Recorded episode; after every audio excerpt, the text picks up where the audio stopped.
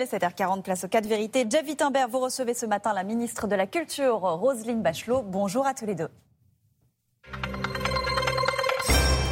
Bonjour à tous, bonjour Roselyne Bachelot. Bonjour. Merci d'être avec nous ce matin. Votre collègue Olivier Véran, le ministre de la Santé, l'a annoncé hier, c'est le retour du masque dans tous euh, les lieux publics, recevant du public dans tous les lieux fermés. Et c'est donc le cas, évidemment, des théâtres, des cinémas, des musées. Et pourtant, si l'on en croit une étude que rend publique aujourd'hui l'Institut Pasteur, ce ne sont pas des endroits où l'on se contamine. En tout cas, c'est pas là qu'on se contamine le plus. C'est une étude effectivement intéressante qui date un peu puisqu'elle a été faite du mois de mai au mois d'août et nous sommes face à une vraie flambée de l'épidémie, ce qu'on a appelé une cinquième vague.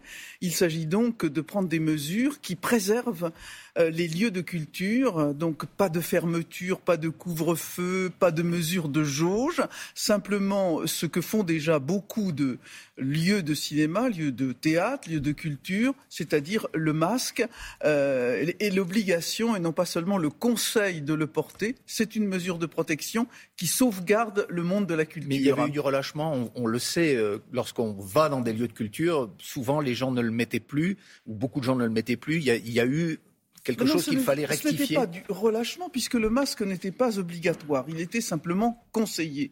Et d'ailleurs, beaucoup de lieux de culture, de responsables des lieux de culture disaient écoutez, ce serait plus confortable pour nous, pour protéger et pour inciter euh, les, les personnes qui souhaitent assister à des spectacles leur dire nous sommes en sécurité, vous ne serez pas à côté d'une personne sans masque. On demandait déjà le pass sanitaire à l'entrée de tous ces lieux, on le demandera encore. Est-ce que cela ne donne pas un argument aux détracteurs de ce pass À quoi il sert Puisqu'il faut porter un masque? Est-ce que ça veut dire que même lorsqu'on a un pass sanitaire, finalement, on est aussi contagieux euh, que lorsqu'on n'en a pas? On n'est pas aussi contagieux, mais on peut l'être, car on sait bien que la vaccination est extrêmement efficace.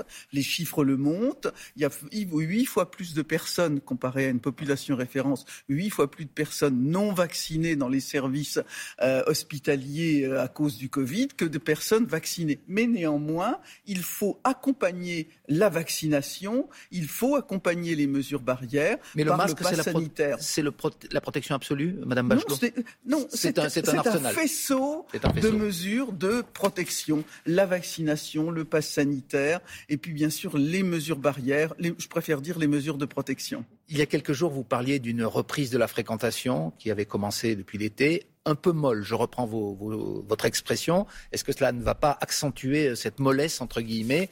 Est-ce que ça ne va pas avoir un impact sur, euh, sur la fréquentation Je pense que c'est exactement le contraire. Les personnes voient l'épidémie flamber, cette cinquième vague arriver.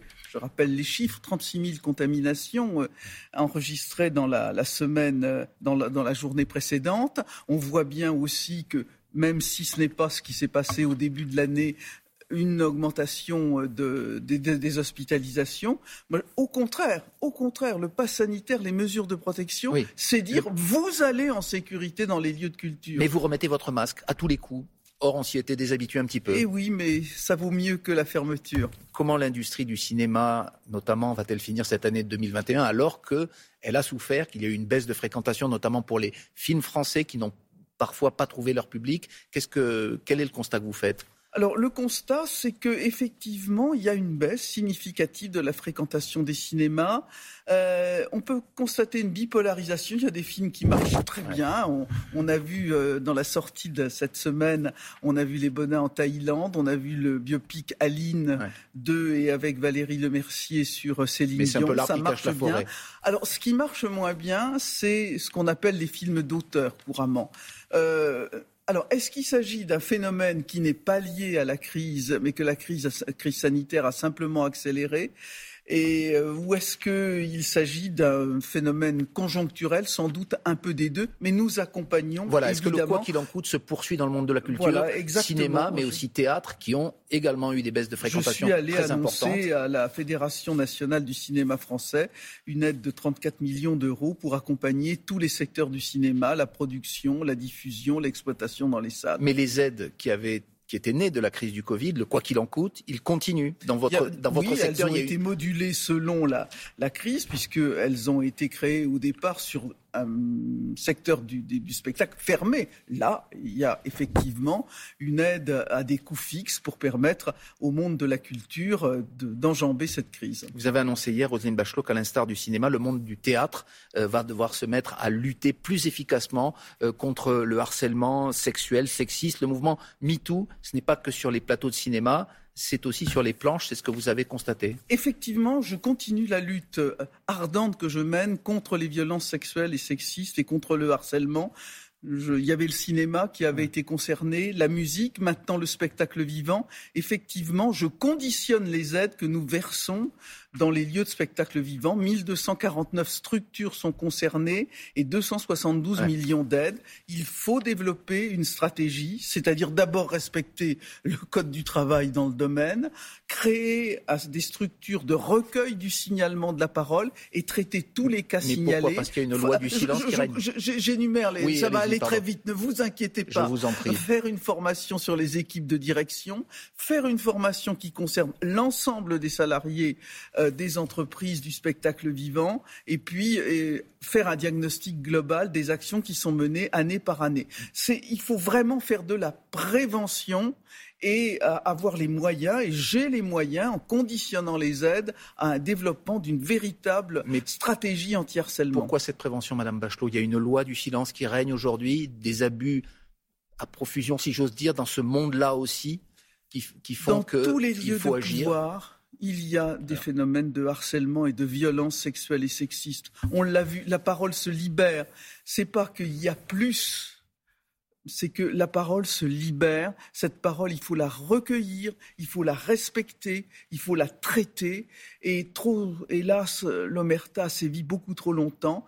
Je vais ensuite, après le spectacle vivant, euh, traiter la question des arts visuels, le secteur du livre également, tous les secteurs sont concernés. C'est ma responsabilité de ministre de la Culture que de développer une stratégie globale. Madame Bachelot, vous venez de le dire, la parole se libère. Que pensez-vous des, témoignages qui se multiplient et qui visent des personnalités de premier plan? Après Patrick Poivre d'Arvor, c'est Nicolas Hulot qui est accusé par plusieurs femmes d'agression euh, sexuelle. Il y a eu un reportage d'un envoyé spécial sur France 2 hier. Il a été, comme vous, un, ministre d'Emmanuel Macron. Il a longtemps été la personnalité politique préférée des Français. Euh, que pensez-vous justement euh, de cette parole qui le met en cause Alors, dans les différents euh, scandales médiatiques ou euh, signalements médiatiques, je me refuse à traiter les sujets à partir des personnes. Moi, je développe des stratégies globales parce qu'il s'agit de ne pas remplacer euh, la, la, démarche judiciaire par une démarche médiatique. Mais ce que je constate, c'est que oui, la parole se libère, que cette parole, elle doit être respectée, elle doit être considérée, et euh, surtout, il faut accompagner ces femmes qui ont le courage de, dénoncer les choses. Trop souvent, oui, je le répète, la loi du silence a sévi. Il ne s'agit pas de parler de cas individuels, mais il y a, quelques jours, 285 euh, femmes ont signé une tribune dans le journal Le Monde euh, pour qu'il y ait aussi un MeToo politique. Euh, parlant de violences sexuelles et sexistes dans le, dans le monde justement de la politique. Est-ce que c'est vrai? Vous avez longtemps été une responsable politique de, de premier plan dans d'autres partis, par exemple le RPR. Est-ce qu'il y avait du, du sexisme? Est-ce qu'il y a ces pratiques dans le monde politique? À l'évidence.